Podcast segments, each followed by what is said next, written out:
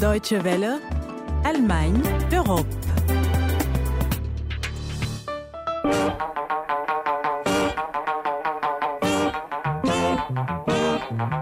Les projecteurs de la Berlinale se sont éteints dimanche dernier. Ceux du FESPACO s'allumeront samedi prochain, le 28. Cette semaine, nous vous proposons une rencontre avec un habitué de ces deux grands rendez-vous du cinéma, le Festival international du film de Berlin et le Festival panafricain du cinéma de Ouagadougou. Il s'agit du réalisateur haïtien Raoul Peck et il est venu à Berlin présenter son dernier long métrage Meurtre à Paco.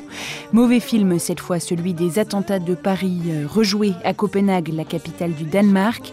On dit désormais je suis danois, comme on disait je suis Charlie et on cherche toujours à comprendre ce qui fait basculer dans l'extrémisme. Ce sera notre seconde partie, c'est Allemagne Europe à la réalisation Constance Zunkotze et Gerd Georgi à Action.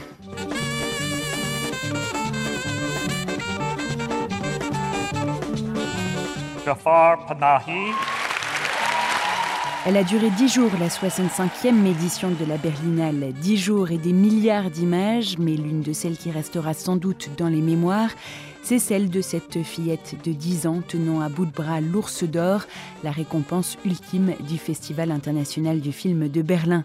Hana Saidi est la nièce du réalisateur iranien dissident Jafar Panahi, dont le film Taxi a triomphé samedi soir en clôture de la Berlinale. Jafar Panahi euh, n'a lui-même pas pu se rendre dans la capitale allemande puisqu'il est assigné à résidence en Iran, arrêté en 2010 pour son soutien à l'insurrection iranienne. Il est frappé depuis par une interdiction de travail. Taxi, le film récompensé, a été tourné clandestinement et pour le directeur de la Berlinale, Dieter Köslik, c'est une déclaration d'amour au cinéma. On dit de la Berlinale qu'il s'agit d'un festival de cinéma politique dans le bon sens du terme.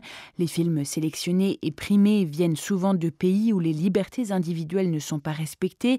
Ils abordent des sujets délicats sur le plan politique ou social. C'est le cas de Taxi, c'est aussi le cas de Meurtre à Paco, le dernier long métrage de Raoul Peck, réalisateur haïtien, invité de cette 65e édition. Meurtre à Paco, c'est une fiction qui décrypte l'impact sur les gens aisés du séisme qui a ravagé Haïti en 2010. Notre correspondante à Berlin, Audrey Parmentier, a rencontré Raoul Peck. On essaye de se cramponner à ce qu'on a, et puis la terre qui tremble. Et les peu qu'on croyait posséder s'en va sous les décombres.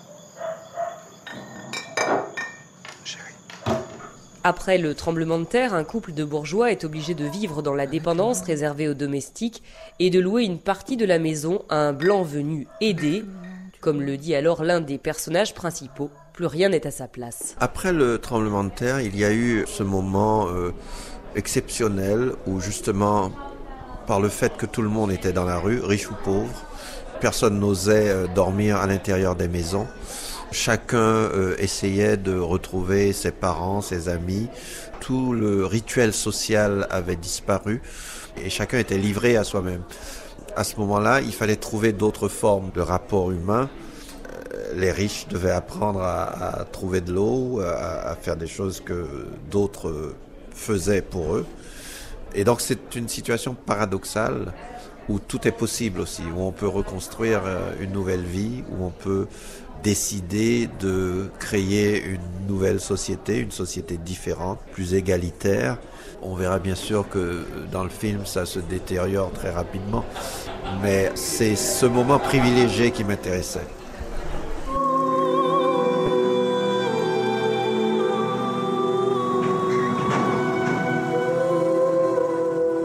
Raoul Peck a été membre du jury de la Berlinale en 2002. Son film Quelques jours en avril a été sélectionné en compétition en 2005. Il est revenu en 2010 avec Moloch Tropical. Il y a deux ans avec Assistance Mortelle. Raoul Peck est donc un habitué du festival qui a pour lui une saveur toute particulière. J'ai étudié à Berlin. Je suis venu en Allemagne à l'âge de 17 ans. J'ai appris l'allemand en Allemagne. J'ai fait des études d'ingénieur économiste. Et, je suis revenu pour euh, passer le concours d'entrée à l'Académie du cinéma de Berlin, à la DFFB, que j'ai réussi. Donc j'ai fait quatre ans d'études de cinéma euh, à Berlin également. Donc c'est vrai que c'est une ville que je connais très bien, que j'ai quitté euh, à peu près après la chute du mur une ville où j'ai beaucoup d'amis encore, bien sûr. Et c'est un festival en particulier que je trouve euh, souvent beaucoup plus politique et beaucoup plus près des tensions du monde et qui reflète bien euh, les choses qui se font un peu partout et, où le dialogue est, est, différent que celui de Cannes. Toronto est différent aussi pour d'autres raisons. Euh, j'ai eu de très beaux succès à Toronto. Mais Berlin, c'est vrai qu'il y a une attache plus personnelle avec cette ville. Et forcément, euh, la Berlinale présente pas mal de films allemands. Hein. Quel est votre regard, justement, comme vous avez étudié le cinéma ici, sur le cinéma allemand actuel là? Je connais le travail de beaucoup de grands cinéastes allemands, euh, ceux qui ont étudié avec moi, mais dont le travail malheureusement reste inconnu. C'est l'une des choses que j'ai toujours regretté, c'est que le cinéma allemand n'a toujours pas appris à s'exporter correctement, alors qu'il y a des choses formidables. Ils ont souvent été euh, les premiers à s'attaquer à des thèmes compliqués. Mes collègues allemands ont une écriture euh, très forte, euh, très personnelle. Malheureusement, ce cinéma a du mal à sortir de l'Allemagne. Je suis très souvent dans une position où je défends le travail de certains de mes collègues parce que la vision qu'ont les autres, que ce soit aux États-Unis où je travaille aussi beaucoup ou en France, euh, on connaît très peu de choses. Euh, parfois, il y a un film qui sort et ils disent ah mais c'est incroyable ce qu'il a fait. Je dis oui mais on le faisait déjà dans les années 80 en Allemagne. Voilà tel ou tel auteur qui a déjà fait ce genre de film. Et en effet, très peu de gens le savent. Raoul Peck au micro de notre correspondante à Berlin, Audrey Parmentier. Assistance mortelle, dont il était aussi question à l'instant, était le film présenté par le réalisateur haïtien à la Berlinale en 2013, un film sur l'utilisation des dons après le tremblement de terre de Haïti, un film présenté dans la catégorie Berlinale spéciale. Un dernier mot pour vous dire que malheureusement aucun film africain ou parlant de l'Afrique n'a été primé cette année. Pourtant ce n'est pas les potentiels candidats qui manquaient. Le réalisateur burkinabé Michel Zango était mercredi matin l'invité de la rédaction pour l'interview de la semaine, une rubrique à retrouver tout comme ce magazine sur le dw.de slash français.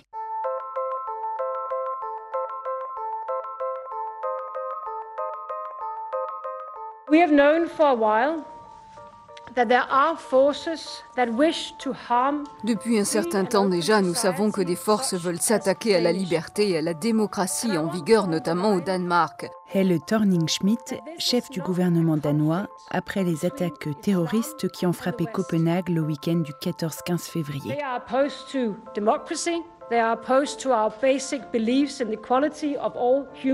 Ces forces sont opposées à la démocratie, opposées à la conception qui est la nôtre et selon laquelle les êtres humains sont égaux. Je veux souligner qu'il ne s'agit pas ici d'un conflit entre l'islam et l'Occident. Ce n'est pas non plus un conflit entre musulmans et non musulmans. C'est un conflit entre les valeurs fondamentales de notre société et les extrémismes violents.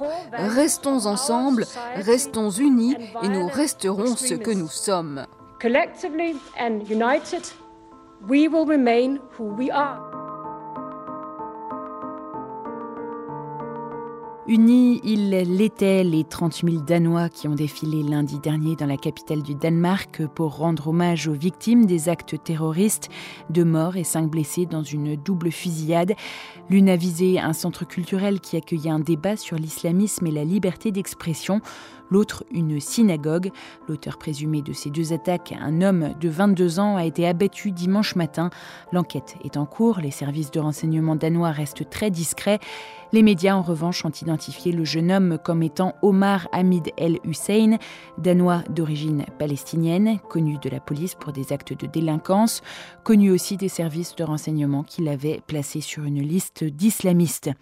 Un mois après les attentats de Paris, des questions similaires surgissent au Danemark.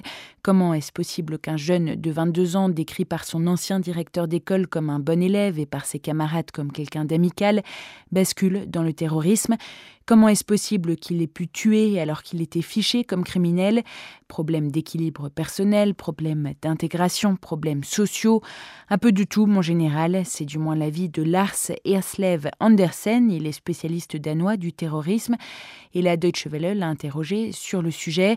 Omar Hamid El Hussein délinquant, Omar Hamid El Hussein ouvert aux idées radicales sur le conflit israélo-palestinien et attiré par l'idée de se battre pour l'islam, moins pour des motifs religieux d'ailleurs que pour des envies d'héroïsme.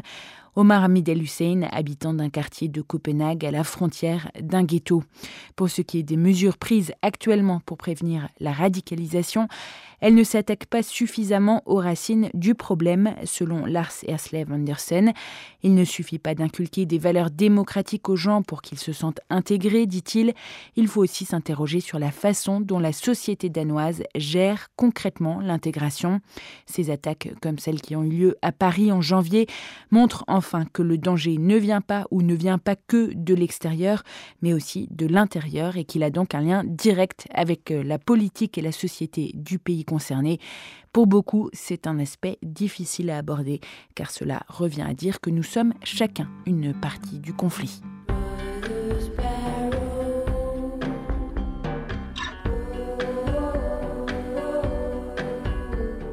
C'est Agnès Obel, une artiste née à Copenhague justement, qui nous accompagne encore un peu jusqu'à la fin de cette édition.